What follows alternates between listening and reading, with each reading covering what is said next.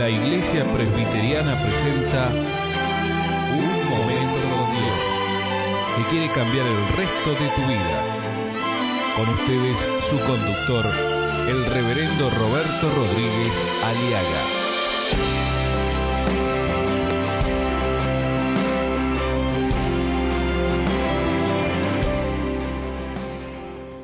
Las so- soluciones acertadas cuando las desavenencias, las discordias, los tropiezos, las divergencias o los pleitos y las riñas con parientes están trayendo consecuencias, dificultades a mi matrimonio o arruinando o por arruinar mi matrimonio. Las soluciones son prácticas. En primer lugar, tenemos que tomar una determinación contundente. No postergar y ya voy a hablar mañana, ah, voy a pensarlo y a ver si, vamos a ver si se da mañana. Y no, tienes que, que hacerlo ya. Así que un día tiene que ser este tu día en que tú hables con la raíz, hables con el pariente, hables con esa persona o con esa cosa y le digas, ya basta. No podemos seguir así. ¿Sabe por qué?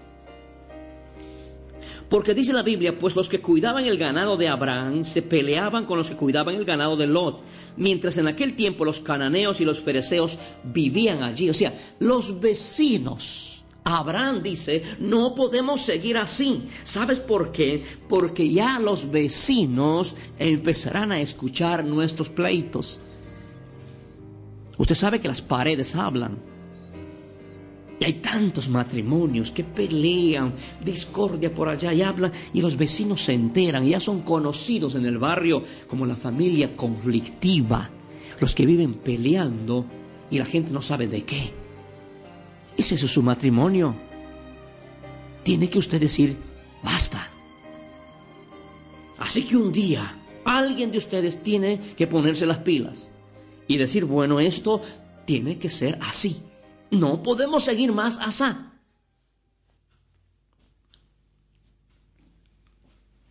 La otra razón, la otra manera como arreglar estas desavenencias, cómo solucionar, está escrito en el capítulo 13, verso 9, dice, entonces Abraham le dijo al sobrino Lot, tú y yo somos parientes. Así que no está bien que haya pleitos entre nosotros. No está bien. No está bien que haya pleito entre nosotros, ni entre tus pastores y los míos. Ahí está toda la tierra. Ahí está toda la tierra. Para que escojas. ¿Qué significa esto? Que las decisiones tienen que ser de una vez por todas tajantes, rotundas. ¿Por qué? Porque eh, tu relación no solamente afecta a tu esposa, a tus hijos, sino puede estar afectando la vida de otros que no tienen nada que ver la familia y te van haciendo de enemistades. Entonces Abraham dice, yo no quiero que por causa de, mi, de esta situación entre tú y yo, mi querido sobrino, no solo está sufriendo mi esposa, después sufran mis hijos, sufra yo, después sufran, sufras tú, sufran los que están contigo y, y también los vecinos. Tenemos que cortar. Porque nuestros problemas, muchas veces hay matrimonios que sus problemas están teniendo ondas expansivas de pleitos, riñas, dificultades hacia los vecinos. Y los vecinos ya se están volviendo, están cansando porque es insoportable el caos, el conflicto que vive tu matrimonio. Entonces la, de, la, decisión es contundente. Tenemos que actuar rápidamente, hoy, confrontarlo hoy. Y lo que hace Abraham es, dice en el versículo 9, es, mira, ahí está toda la tierra para que escojas. Por favor, sepárate de mí. Si tú te vas al norte, yo me voy al sur. Y si tú vas al sur, yo me voy al norte. Esto tiene que ver con la condescendencia familiar. ¿Qué es condescender? Abraham va a condescender familiarmente. Que en otras palabras significa que Abraham era el tío. ¿Sí? Él le cede al sobrino. Le da libertad al sobrino, que sea él que decida por dónde quiere ir. Porque hasta aquel momento el tío era quien mandaba. El tío era quien le decía al sobrino lo que tenía que hacer. Y ahí estaba el error. No era el papá, era el tío. Entonces Abraham entiende y dice, tengo que dejarle que ya este muchacho que ha crecido, ya maduró un poco más, sea quien sea el que decida el rumbo o el destino de su vida. Que aprenda a tener decisión. Para que mañana no sea yo responsable que le dije, vete allá, vete acá, no. Sino que Abraham dice, hijo, sobrino, ya es hora. Vete, por favor, y haz lo que quieres. Te doy la libertad. Y muchos parientes, muchos prohijados, hoy están esperando que el tío o el pariente les diga lo mismo. Dígame, déjame libre. ¿Y cuánto bien le vas a hacer a tu pariente? ¿Cuánto bien le podés hacer al, al pariente que es prohijado? Decirle, pariente, por favor, por favor, sepárate de mí. Anda, hace tu vida. Hay muchos que están esperando. Tienes que creer. Son decisiones de fe. Eso es lo que hace Abraham.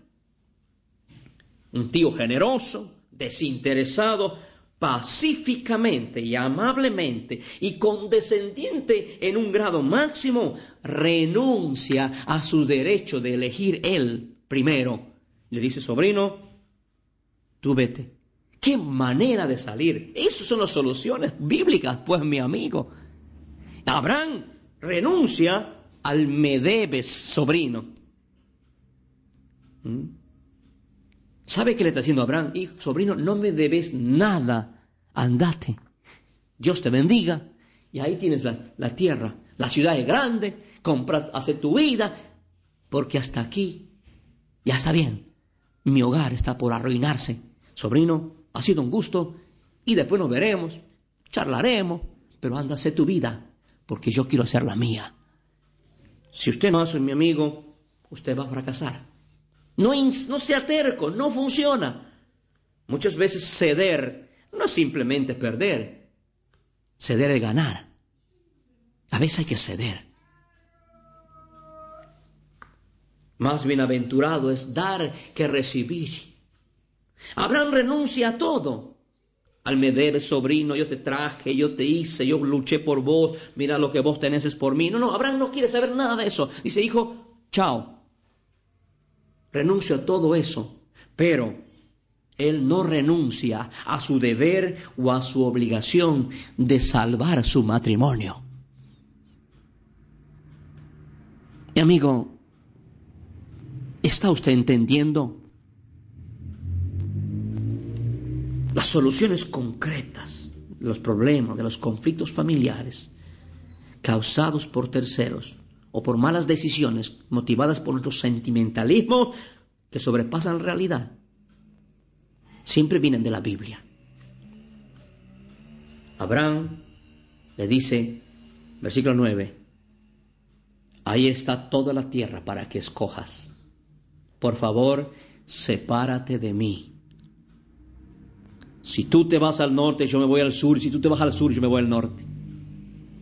La condescendencia familiar. Hay dolor en la separación. Pero usted sabe, siempre lo que se separa duele.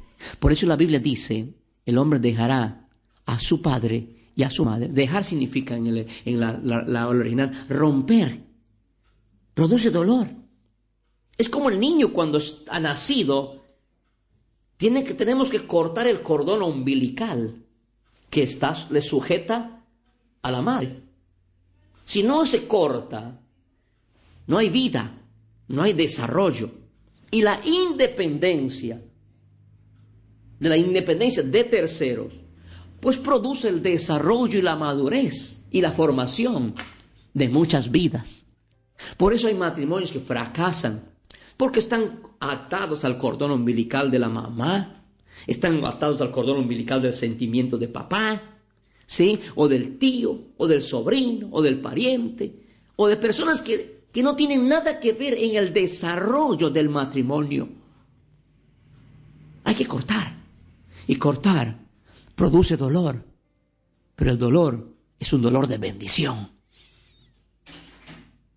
¿Cómo está tu matrimonio? ¿Cómo está tu vida? Tenés que cortar. Decirle, Señor Jesús, es una verdad esto. Dame poder, dame fuerza de decisión, dame determinación, Señor, ayúdame. Ayúdame a confrontar personalmente con la raíz del problema que está trayendo discordia, problemas en mi hogar. Señor, ayúdame a humillarme, a perder para ganar. Son las pequeñas pérdidas de las grandes ganancias. Produce dolor, por supuesto. Pero, dígame, ¿qué vale más? ¿Tu matrimonio? ¿Tu hogar? ¿Qué vale más? ¿La felicidad de tu matrimonio? ¿De tus hijos? ¿O el que dirán? ¿O el dolor que te puede producir el tener que decir a tus lots, por favor, sepárate de mí? ¿Por qué? Porque ya no podemos vivir juntos de esta manera. ¿Quién es tu prioridad, mi amigo, mi amiga? ¿Es tu hogar, tu matrimonio?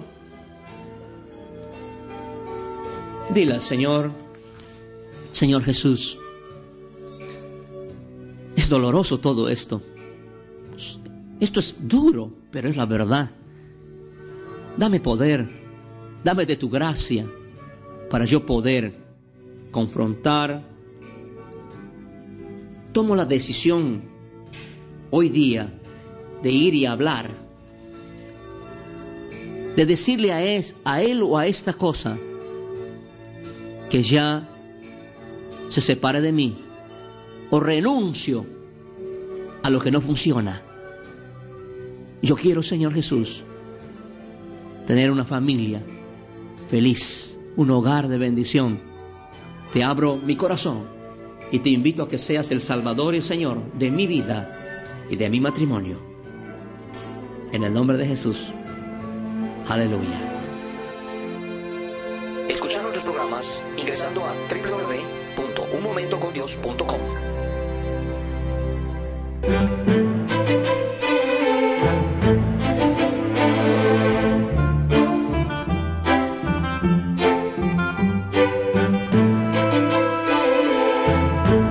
Esto ha sido Un Momento con Dios, presentado por la Iglesia Presbiteriana.